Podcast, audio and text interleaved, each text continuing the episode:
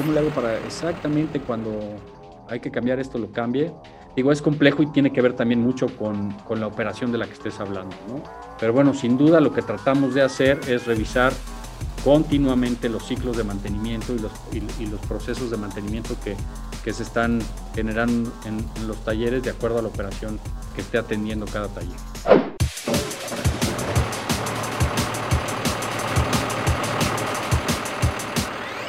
Bienvenidos a Ruta TIT, un espacio de conversación en el que platicaremos con los personajes más relevantes del autotransporte en México, para escuchar de viva voz sus puntos de vista sobre los hechos y eventos de mayor impacto para el sector.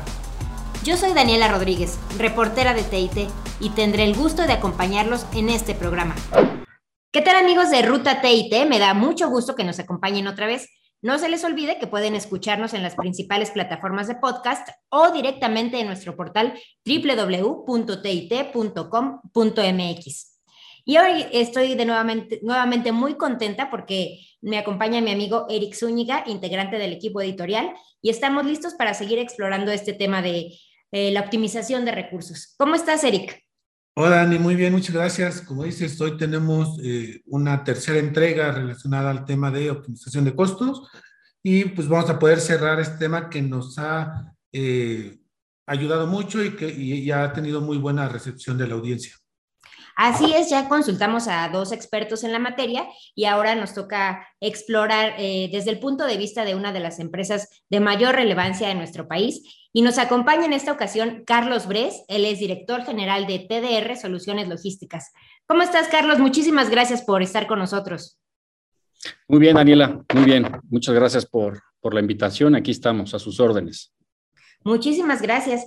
Para empezar, Carlos, ¿podrías hablarnos brevemente acerca de tu trayectoria en estos años en el autotransporte? Sí, con gusto. Eh, bueno, llevo yo cerca de 25 años trabajando en la industria del transporte, básicamente en muchas de las áreas que tienen que ver más con el área operativa, este, tecnologías de la información y cuestiones de mantenimiento. Y hace un poquito más de un año asumí la dirección general de, la organización. Eh, eh, tratando de ya eh, ver todos los aspectos eh, más allá nada más de operación o, tecnología, ¿no? Este, lo, cual en estos tiempos ha sido todo un reto. Todo un reto, pero que seguramente vas resolviendo con, con mucha habilidad. Y ya entrando en materia en este tema de la optimización de recursos, nos gustaría preguntarte desde tu experiencia, ¿cuáles son las principales áreas en las que pues es más fácil que haya fugas de dinero y que pues se pierda el, esta posibilidad de ser una empresa que optimice sus recursos? Mira, eh, básicamente en la industria del autotransporte hay dos grandes rubros que, que hay que cuidar, eh, que son básicamente las la cuestiones de los combustibles y los mantenimientos, ¿no? Eh, eso hablando de los de los costos variables, ¿no? Y en los costos fijos, sin duda, pues tiene que ver mucho el tema de la productividad y qué tanto utilices eh, los activos que tienes, ¿no? Entonces, básicamente, eh, dividiendo el tema de los costos en los variables y los fijos, sin duda, diésel, casetas, mantenimiento son cosas que hay que tener muy, muy controlados de cerca. Y en la parte de los costos fijos, eh, sin duda, el hacer que los equipos de transporte sean productivos, ¿no? Entre más puedas utilizar el equipo, pues obviamente tus costos fijos serán diluidos eh, eh, en el periodo y podrás tener una mayor competitividad. Y aquí nos hablas, Carlos, de cuando hablas del equipo es que la unidad esté rodando la mayor cantidad de tiempo posible. ¿Es correcto? Es correcto, sí, exactamente, ¿no? O sea, el tema de la productividad y la eficiencia hoy en día se vuelve crítico, ¿no? Básicamente, este último año hemos sufrido eh, pues una inflación muy importante en todo lo que tiene que ver con mm, adquisición de equipo y refacciones. Entonces, tienes que estar muy consciente de que tienes que hacer que los equipos trabajen, si no, la estructura de costos simple y sencillamente no da. Y también nos hablabas desde esta parte de, mencionabas del control, o bueno, de tener controlados estos, estos gastos. Aquí nos será mucho que, que, con tu experiencia nos, bueno, nos hablaras desde tu experiencia ¿Cómo puede eh, una empresa transportista trabajar esta parte del control y cuáles son esos elementos o esos eh, fundamentos que, que, son necesarios para tener una gestión eh, óptima de los recursos? Bueno, sin duda eh, tenemos que acordarnos que más que una empresa de camiones, somos empresas de operadores, donde los camiones y el equipo son herramientas que ellos utilizan para brindar servicio a nuestros clientes, ¿no? Entonces, sin duda lo esencial es poner al operador en el centro, ¿no? Él, es el que va a hacer que la fórmula dé o no dé, ¿no? Entonces, eh, nosotros lo vemos en tres ejes, ¿no? O sea, primero poniendo como base de la estrategia la cultura organizacional. Es muy importante que todos los miembros de la organización entiendan la cultura organizacional y, hacia dónde va dirigida.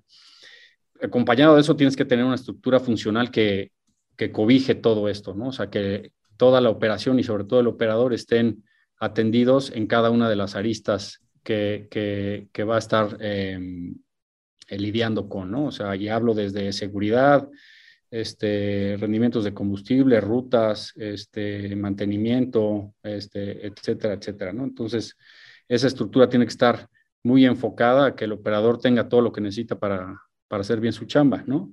Y bueno, eh, digamos que una vez teniendo estas dos cosas, nosotros lo que hacemos mucho es enmarcarlo con, con procesos y herramientas estándares que, que ayuden a que esta estructura, a través de estos procesos, este, puedan estar brindando el servicio que esperan eh, los operadores de, nosotros y a su vez ellos eh, puedan servir a nuestros clientes. Entonces, básicamente te puedo resumir que toda nuestra estrategia está basada en la gente. Eh, la gente es la que hace la diferencia, ¿no? Y lo que nos corresponde muchas veces a nosotros es poner las cosas adecuadas para que la gente pueda dar el resultado.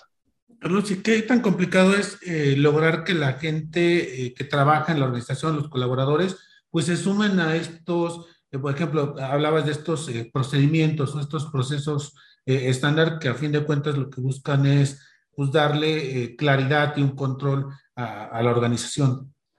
Pues mira, sin duda las soluciones mágicas y rápidas no existen y eso es el tema de la cultura. La cultura no la vas a poder implementar en uno o dos días. Lleva tiempo este, y es trabajo de todos los días, pero sin duda es la herramienta más poderosa que por lo menos nosotros encontramos.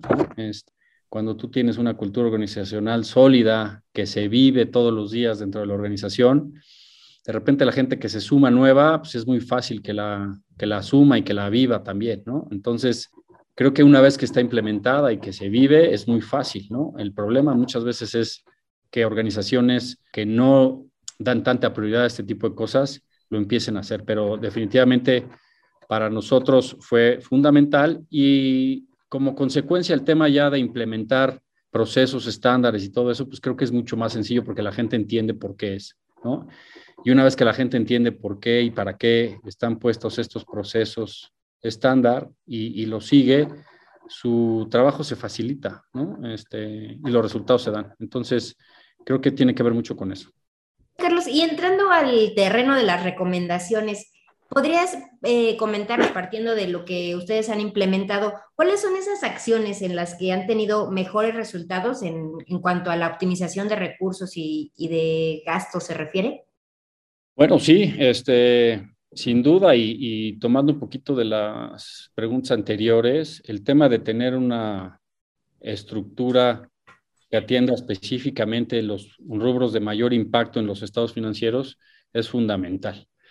Te voy a poner un ejemplo. Este, hoy en día el combustible, pues creo que está en bocas de todos este, por lo que está sucediendo en el país, incluso fuera de él, ¿no? Entonces, el, el tema de tener gente que esté viendo todo el tiempo este, eh, este componente del estado de resultados y que esté trabajando junto con los equipos de trabajo para poder optimizar su uso, eh, pues es fundamental, ¿no? Entonces, básicamente la recomendación es poder eh, hoy en día crear una estructura que, que, atienda esto con las herramientas que hoy en día tenemos. O sea, en realidad hoy en día lo que más hay son información y es datos, ¿no? O sea, de repente con toda la tecnología que, que hay disponible, hay más datos de los que incluso puedes llegar a analizar. Entonces, si tú tienes una buena estructura, unos buenos procesos y, los objetivos muy claros, pues con esto, ah, con estos componentes puedes atacar estas eh, líneas del estado de resultado y, puedes controlar o mejorar su uso. No sé, ¿cómo hacer que toda la organización, la organización se alinee a estos objetivos de negocio? Sí, eh, mira, eh, nosotros tenemos todo un modelo de gobierno que va tocando los diferentes niveles de la organización. ¿A qué me refiero con esto? La gente operativa tiene procesos muy claros que tiene que seguir todos los días y con los cuales se está reportando diario el resultado de ciertas cuestiones claves operativas. De la misma forma, cada equipo de trabajo revisa sus resultados de manera semanal para ellos mismos crear las soluciones a las, problemáticas que están enfrentando todos los días, que, son muy variables. Y esto al final se revisa mensualmente eh, y se reporta a la dirección. Entonces, este, modelo de gobierno nos ha permitido alinear los esfuerzos de toda la organización, tomando en cuenta el punto de vista de la gente más importante, que son los operadores y la gente que está, digamos, en el frente de batalla, ¿no? Eh, y eso es lo que al final te permite que la estrategia que se marcó desde un inicio se le dé seguimiento puntual de manera diaria, semanal y mensual. Entonces, esa es la forma en la que nosotros alineamos eh, los objetivos de la organización y la ejecución de la estrategia. Carlos, ¿y los esquemas de incentivos también eh, ayudan a, promover este, este jalar parejo entre todos los colaboradores? Sí, claro, sin duda. Digamos que son eh, herramientas y componentes de los sistemas de trabajo que nosotros utilizamos, ¿no? Entonces, tenemos esquemas donde las personas son remuneradas por su desempeño individual, por el desempeño de su equipo y por el desempeño general de la organización.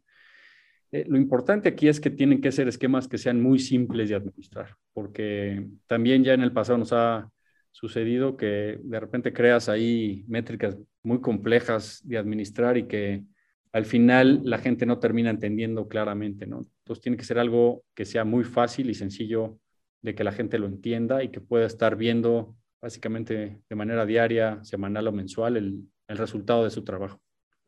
Tenemos una duda ahora en torno eh, a, la cuestión de la flota vehicular, de la edad de la flota vehicular.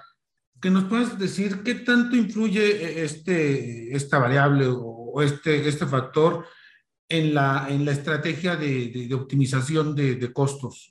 ¿Qué tan relevante es o, cómo eh, puede la empresa transportista usarlo a favor? Pues mira, eh, se habla mucho de ese tema de la edad de la flota vehicular. Yo creo que es más un tema de estrategia de negocio como tal y de la propuesta de valor que tú estés poniendo eh, al frente de, la organización. Si tienes una flota vehicular más nueva, pues vas a tener un costo financiero más alto, probablemente este, costos de mantenimiento más bajos y probablemente eh, productividad más alta, ¿no? Entonces, Ahí, ahí lo puedes ver. Esto te lleva a tener una configuración de tus talleres, de tus almacenes, pues diferente, ¿no? Porque básicamente te vas a estar enfocando mucho en mantenimientos preventivos, cambios de aceite y cosas de estas, ¿no? Entonces, digamos que esa sería la primera configuración que yo vería cuando tú estás poniendo por delante tener una flota vehicular nueva. Pero de, de, la otra forma, también puedes tener equipo que probablemente no sea tan nuevo y entonces tu estrategia eh, va a tener que cambiar, ¿no? O sea, tus talleres de mantenimiento probablemente no solo van a estar haciendo mantenimientos preventivos, sino van a tener que estar haciendo mantenimientos correctivos, incluso ya reparaciones ya de otra, de otra índole, como medias reparaciones de motor. Entonces ya toda tu configuración de ahí tiene que estar cambiando, ¿no? Y, y la misma propuesta de valor de la organización cambia. Las dos formas jalan, ¿no? O sea, simple y sencillamente hay que ver cómo lo propones tú en tu modelo de negocio y eso es lo que debes de marcar en tu estrategia en las diferentes áreas de la organización.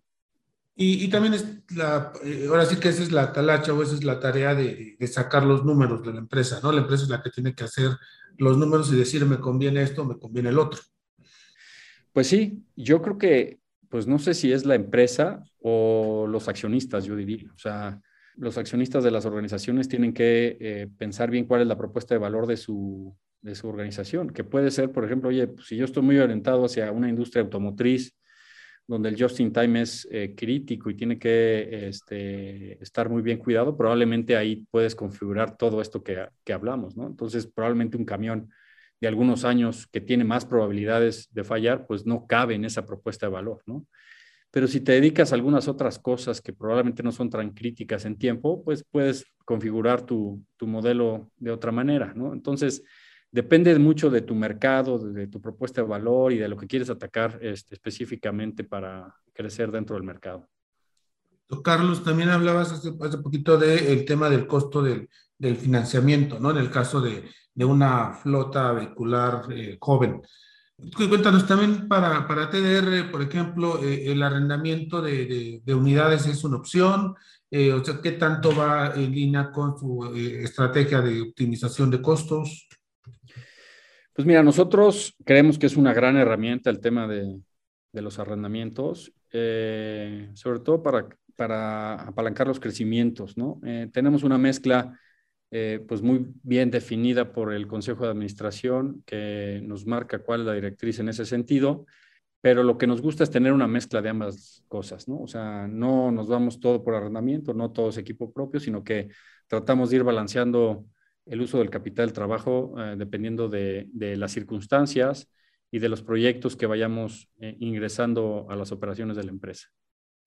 Carlos, y profundizando eh, sobre este punto del mantenimiento que mencionabas hace un momento, ¿cuáles son las claves que ustedes han detectado para optimizar este rubro? Ahora muchas empresas están optando por pues que sea un tercero el que se haga cargo de, del mantenimiento de sus unidades. ¿Es para ustedes una opción o, qué recomendaciones podrías dar en este sentido? Bueno, lo que hemos visto y sobre todo últimas fechas es el tema de la estandarización, eh, estandarización del equipo. ¿no? Este, de repente uno no se da mucho cuenta que cuando compras una unidad, pues te vas a casar con ella el periodo que, definas, ¿no? Y entonces vas a tener que estar haciendo mantenimientos, comprando cierto tipo de refacciones y también incluso capacitando a tus técnicos para que lo puedan hacer, ya sean propios o terceros, ¿eh? O sea, lo que hemos visto es que el tema de tener una estandarización en la flota te ayuda a que el resto de los procesos se simplifiquen.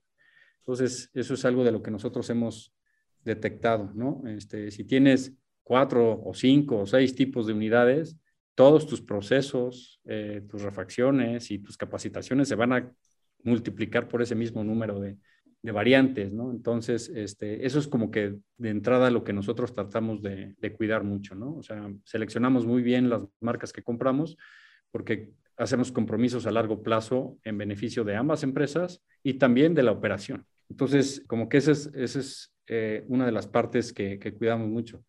Y la otra es el enfoque en el mantenimiento preventivo. O sea, si tú tienes una flota bien cuidada y mantenida en, en, la cuestión preventiva, incluso predictiva, pues puedes tener muchos ahorros y beneficios eh, en el mediano largo plazo, ¿no? De repente eso no se nota mucho, compras un camión y empiezas a andar, y ya se le pasó 10 mil kilómetros el, mantenimiento y luego se le pasó 20, pero esos son desgastes que a mediano o largo plazo te los va a cobrar muy caro el equipo y te va a salir muy caro eh, la operación de esos, de esos mantenimientos o la ejecución de los mantenimientos y la operación de la unidad. Entonces, sin duda, el tema de tener una cultura de mantenimiento preventivo y predictivo hace la diferencia en la sustentabilidad del negocio.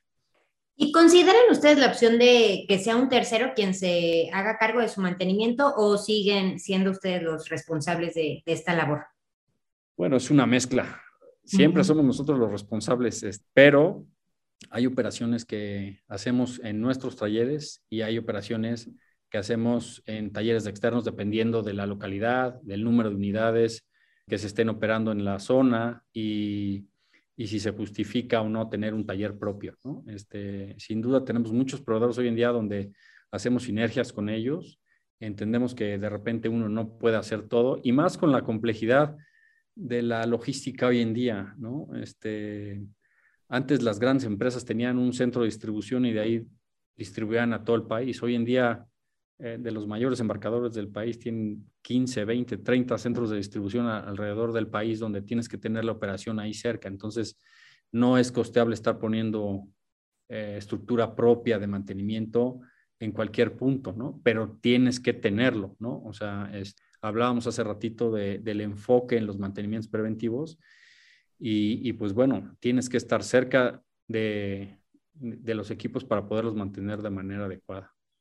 Carlos, cuando hablabas de la parte del mantenimiento preventivo eh, y predictivo, incluso, Eh, aquí tal vez nos puedas ayudar a, sobre todo a la audiencia, a entender una, una eh, pregunta tal vez eh, bastante válida, que es el tema de qué hacen ustedes o cómo hacer para no caer en un sobremantenimiento, o sea, para no llegar al caso contrario de que no tenga mantenimiento, sino que ahora tenga más del que necesita. ¿Cómo, cómo prevén o cómo, qué hacen ustedes para no caer en eso? es complejo balancear el tema de tiempos y costos. Al inicio de la plática platicábamos de eh, el tema de optimizar los tiempos de los equipos.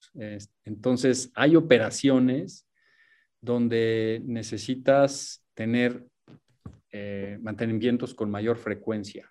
Incluso voy a poner un ejemplo, ¿no? O sea, oye, necesito parar el camión para determinado mantenimiento, voy a decir algún cambio de llantas. Oye, le falta 10, 15, 20% de vida al, aceite, tienes que estar evaluando si te conviene más aguantar esos 10, 15% de vida del aceite y volver a parar la unidad con, con el tiempo muerto que esto te va a generar, o de una vez cambiar el aceite ahí, aunque tengas un, probablemente como lo mencionas, un sobremantenimiento en ese sentido.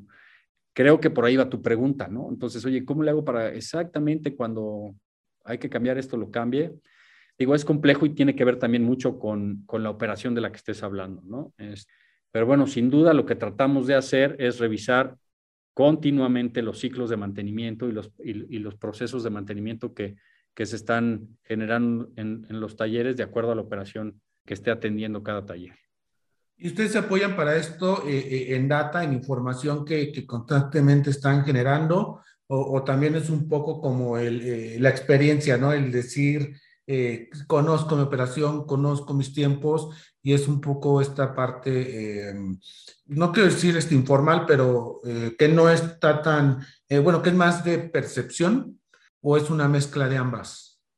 Yo diría que es una mezcla de ambas. Hoy en día hay, hay muchísima información y lo comentábamos, ¿no? Hoy en día cualquier vehículo de transporte tiene mucha telemetría, ¿no? Donde te está informando todo el tiempo de de las condiciones de los diferentes componentes de la unidad. Todo eso lo recibimos en un sistema informático que nos está alertando de esto y nos está diciendo qué unidades necesitan ser atendidas, ya sea en mantenimientos preventivos o correctivos. Pero también eh, platicábamos de el tema de la experiencia de la gente, ¿no? O sea, el tema de saber que si entra a la unidad por un daño eh, correctivo y ya la unidad está cerca de su mantenimiento preventivo, probablemente el técnico puede tomar la decisión junto con el jefe de taller y su equipo de de una vez realizar ese mantenimiento, aunque, aunque no necesariamente le toque eh, el mismo, ¿no? Entonces, tiene que ver mucho con las dos cosas. O sea, la experiencia de nuestros jefes de taller y nuestros mecánicos sin duda son muy valiosas para poder estar manteniendo el equipo en óptimas condiciones con ayuda de la tecnología. Carlos, en ocasiones se llega a confundir este tema de optimizar recursos con, pues, con ahorros mal entendidos que pueden poner en riesgo la calidad del servicio o la seguridad de, las unidades de los operadores. ¿Cómo hacer para, pues, para precisamente hacer esta optimización sin incurrir en, en, pues, en acciones que vayan en detrimento de la calidad o la seguridad? Bueno, creo que tiene que ver mucho con tu estrategia de negocio, ¿no? O sea, si tú estás en un mercado donde, por ejemplo, la seguridad es muy importante, sin duda no puedes ahorrar ahí, ¿no? O sea, si tienes productos de alto valor, no te va a convenir estar haciendo recortes en, en sistemas de, de, rastreo o en, o en gente monitoreando o en procesos en ese sentido, ¿no? Este, entonces, creo que tiene que ver mucho con, con, la propuesta de valor de lo que tú haces. Englobando yo todo, te puedo decir que, que, pues bueno, uno, no puedes ahorrar en gente, o sea, la gente es lo más valioso, ¿no? Tienes que enfocarte y, y volcarte en eso, ¿no? O sea, eh, sin duda, una de las grandes lecciones de esta pandemia para nosotros fue eso, o sea, la gente es la que sostiene o no sostiene lo, las operaciones de las empresas, ¿no? Este, y bueno, sin duda, eh, la otra cuestión básica es la seguridad, ¿no? Este, no puedes estar eh, sacrificando seguridad por rentabilidad. Digamos que esas son las dos cuestiones claves que nosotros nunca, nunca, nunca este, escatimamos o, nunca vemos eh, cómo ahorrar en determinadas cosas, este, sacrificando estas dos eh, grandes rubros. Carlos, regresando al, aspecto de, o bueno, a los temas financieros que, que, ya, ya platicamos, para ampliarlos un poco también, que nos cuentes cómo, cómo maneja TDR el aspecto de las cuentas por cobrar, ¿no? Entendiéndolas que para muchas empresas, pues es una situación que las pone pues, eh, digamos, eh, eh, en, un, en, una actividad más, más compleja, ¿no? Porque tienes, por un lado, clientes que te piden 30, 60, 90 días de, crédito o, incluso más, y cómo seguir operando, no negar el servicio, o sea, seguir, ahora sí que moviendo la, la carga y que esto no termine afectando tus costos por, por, por la cuestión del financiamiento. Y yo creo que tienes que poner muy claro cuál es tu mercado meta y qué tipo de empresas quieres servir, ¿no? Este, yo creo que por ahí empieza el tema. Segundo, tener un, una, una, claridad en, en, cómo sí o cómo no brindar crédito a, a determinado cliente, ¿no? Este, eh, nosotros a través del tiempo ya eh, más de 30 años en el mercado, pues hemos pasado de todo, ¿no? Y de repente, pues eh, vas, vendes un flete, este, y, que se convierta en, incobrable, pues es un costo doble, ¿no? Porque no solo ya gastaste en, en ejecutar el viaje, sino que ahora, pues no pudiste cobrar, ¿no? Entonces, somos muy cuidadosos en qué compañías entran a, a, nuestro, a nuestra organización. Somos selectivos en ese, en ese, en ese sentido, ¿no? O sea, una investigación amplia de, del cliente en, muchos parámetros que hemos ido aprendiendo y que sabemos que si tienen problemas en unos lados, este, pues mejor no nos metemos con ellos, ¿no? entonces, básicamente es eso. Yo creo que hoy en día el reto principal no es tanto el tema de, en, en nuestro caso, de cobrar, sino de facturar.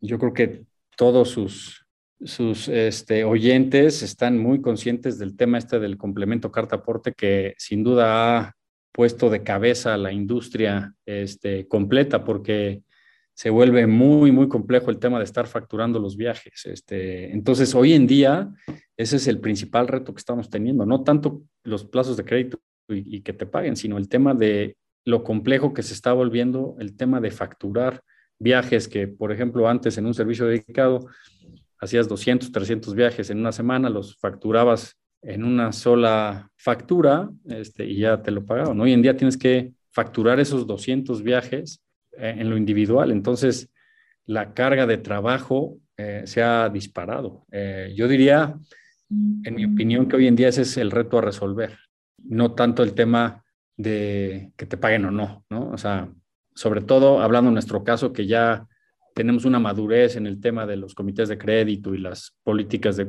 a quién sí, a quién no le damos, ¿no? ustedes ya hicieron este trabajo de eh, estructurar y, como, como decías, de darle eh, forma a, a, a cómo eh, los clientes pueden acceder a ustedes en crédito, ¿no? Y no es tanto el, el volado de, bueno, espero que sí pague o espero, o espero que no me quede mal, ¿no? O sea, ya han trabajado en esa parte. Sí, claro, tienes que trabajar en eso, ¿no? De repente, eh, uno como transportista, como empresario, pues lo que estás buscando es fletes, es este movimiento para tu equipo, para tus operadores. Y de repente te ganas esa parte, ¿no? Y dices, pues sí, órale ya, este, vamos a, darle para adelante, pero tienes que estar muy consciente del riesgo que, estás tomando, ¿no? Entonces, en esa parte del crédito siempre es súper importante este, evaluar el riesgo, ¿no? O sea, este, entender que que esa apuesta de prestarle dinero, porque eso es lo que estás haciendo a, alguien que no conoces bien o que no has investigado bien, pues tiene sus temas, ¿no? O sea, este, yo siempre les digo que es increíble cómo de repente los clientes te piden más cosas a ti que tú a ellos, ¿no? Siendo que el que le va a prestar todo el dinero eres tú. Y muchas veces ha ido cambiando y mejorando, pero cuando le pides algo a un cliente, oye, le pides un pagaré por el monto de los fletes estimados, bueno, hay algunos que hasta se ofenden, ¿no? Oye, pues esta es una transacción distinta a lo del flete. O sea, aquí estamos hablando de que eh, te vamos a, prestar dinero este, para que tú puedas operar, ¿no? Eso ha ido cambiando, te digo, este, a través del tiempo y creo que nosotros como industria tenemos que ir mejorando en cómo hacemos las cosas, ¿no? Eh, ¿Ustedes eh, recurren, por ejemplo, a, mecanismos o, a estas formas como, como el, el, factoraje para también tener esa eh, liquidez o esta conformación de, de, esquema financiero que ustedes tienen les ha permitido no tener que recurrir a, estas opciones financieras? Pues mira, este, voy a hablar en lo general, no, no es una práctica común que, que hagamos, ¿no? O sea, porque cuesta muy caro y de repente los márgenes se, se diluyen cuando le pones estos costos financieros. Lo que sí hacemos muchas veces es este, considerar, considerar el factor de, de costo en los días de crédito que, que, el cliente te pide o muchas veces te exige. Y, y, y, bueno, tienes que estar muy consciente de, de este costo y del valor que el dinero tiene, ¿no? Eh, el autotransporte es una empresa muy intensiva en capital, muy, muy intensiva en capital. Y si no lo tomas en cuenta, pues eh, básicamente este, no hay dinero que alcance, ¿no? Este, y sobre todo que la rentabilidad se, se, se ven mermadas de forma importante. Carlos, eh, pues para cerrar, a mí me gustaría hacer rápido un, recapitulado de puntos relevantes que nos compartiste. Eh, uno, y creo que es eh, el, que más hace énfasis de la parte de la gente, ¿no? Entender que los transportistas o las empresas transportistas están basadas en la gente y, eso va de la mano con las unidades y cómo esto puede ayudar a, optimizar y a ser rentable, ¿no? Ese por un lado. La otra, como decías, esta, este análisis a profundidad y esta eh, este detalle que el transportista tiene que hacer de su propia empresa y de su modelo de negocios para eh, también eh, cuidar o, blindar la parte de, de, los costos y no se vea mermada la rentabilidad y optimizar de manera simultánea pues costos en, como bien decías, en, la parte de, la talacha. Son, digo, son tres de, lo mucho que nos hablaste, son tres, puntos que creo que, que, van a ser de mucho interés para la audiencia.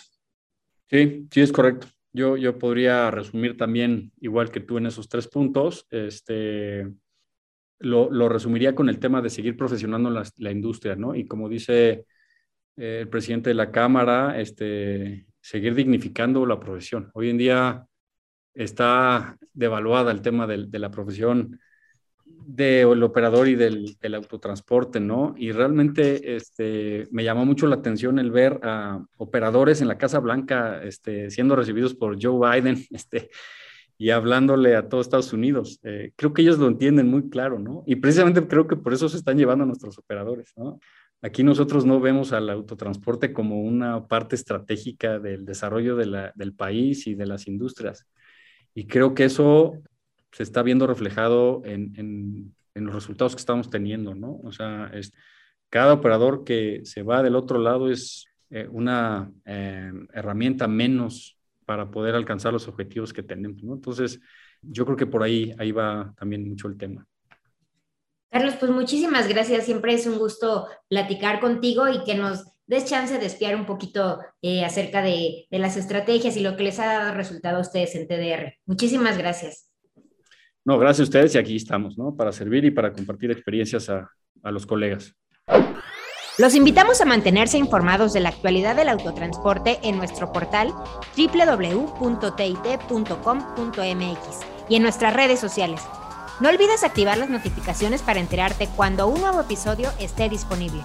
Recuerden que nos encontramos el próximo episodio en la ruta correcta, por supuesto, en la ruta TIT.